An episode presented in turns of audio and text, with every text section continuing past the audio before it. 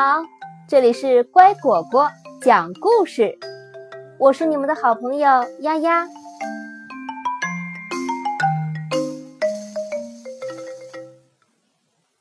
弗洛格今天很安静。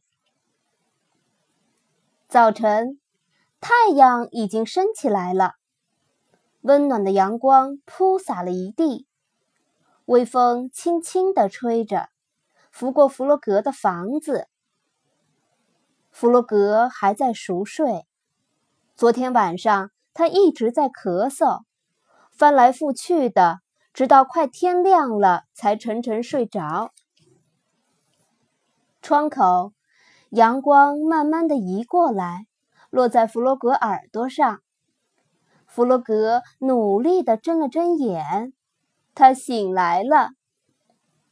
今天的阳光真漂亮。弗洛格深深的吸了一口气，想大声的说，可是好像有什么东西堵在了喉咙里，什么声音也发不出来。弗洛格跳下床，看见窗台上停了只小鸟，小鸟在欢快的唱着歌。小鸟，早上好。弗洛格走到窗口，想跟小鸟打招呼，可是他还是说不出话来。我这是怎么了？弗洛格有点担心起来。他挪着步子向河边走去，远远的看见小鸭在游泳。弗洛格大声喊道：“小鸭，早上好！”周安安静静的，弗洛格没有听到自己的声音。糟了，我的声音到哪儿去了？弗洛格越想越害怕。小鸭呢？它也没有听到弗洛格的叫声，所以没往弗洛格这边望。它径自游远了。弗洛格实在是没办法了。他跳进水里，游到小鸭身边，听到响声，小鸭吓了一大跳。啊，嗨，弗洛格，怎么是你？他惊讶地问：“你怎么不说话呢？”弗洛格指指自己的喉咙，做了个无可奈何的表情。小鸭不明白他是什么意思。这时候，小猪正好路过。小猪，小鸭叫道：“你来看看弗洛格，他竟然假装不会说话。可是我觉得这一点也不好玩。你告诉他不要这样子开玩笑了，好吗？”小猪走近瞧了瞧，认真的说道：“呃，可是他可能是真的说不出话来了呀。”弗洛格拼命的点头，又指了指自己的喉咙。“哦，弗洛格，真抱歉。”小鸭这才明白过来。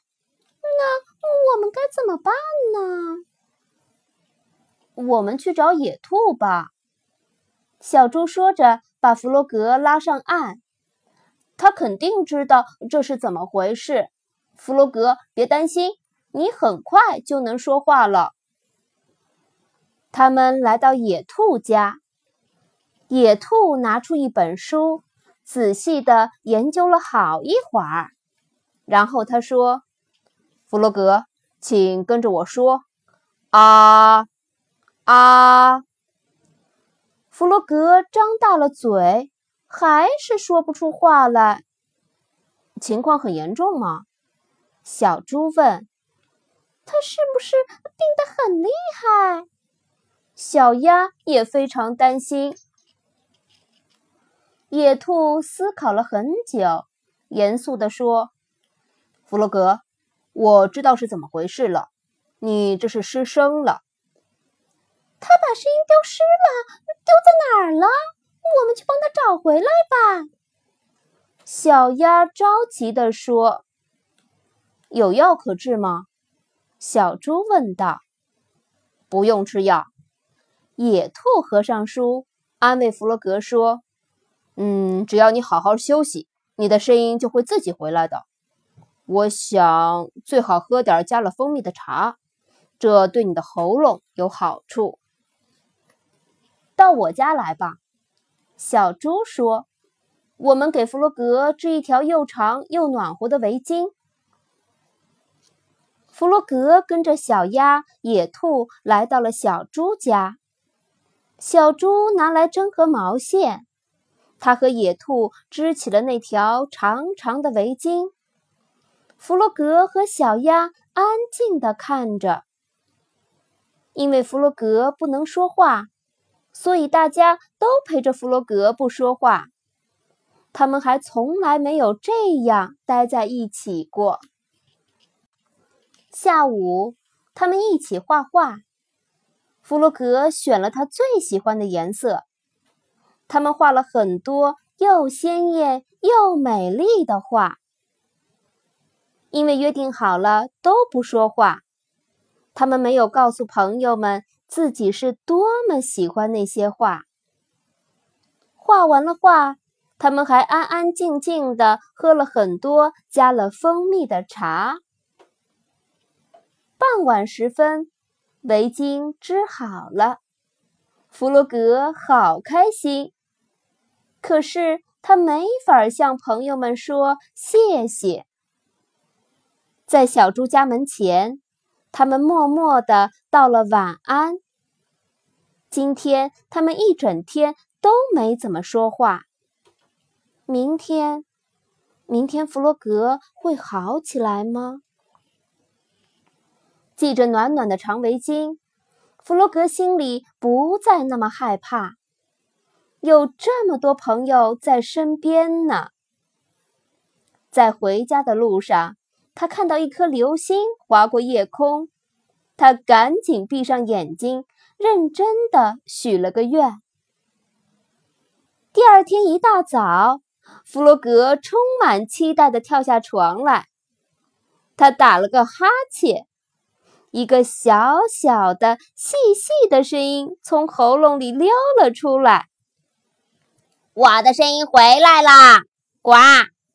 弗洛格高兴地叫道。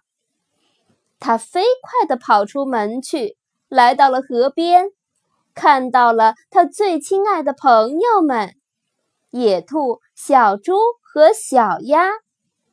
早上好，小鸭！早上好，小猪！早上好，野兔，我的声音又回来了，让我们来庆祝吧！呱！关爱身边的朋友，每一个人都离不开朋友。真正的朋友不仅和你分享高兴的事儿，也会和你一起分担你的痛苦。静静的陪伴，一句简单而真心的问候。一个鼓励的眼神，都会给朋友带来无限的力量。爱你的朋友，关心你身边的每一个人吧。爱是相互的，在给予的同时，你也会感受到爱带给你的温暖。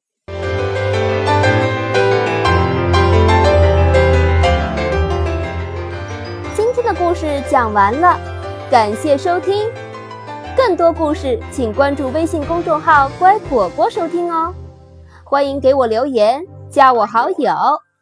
我的个人微信号“丫丫”的全拼加数字八二零三七四。明天见。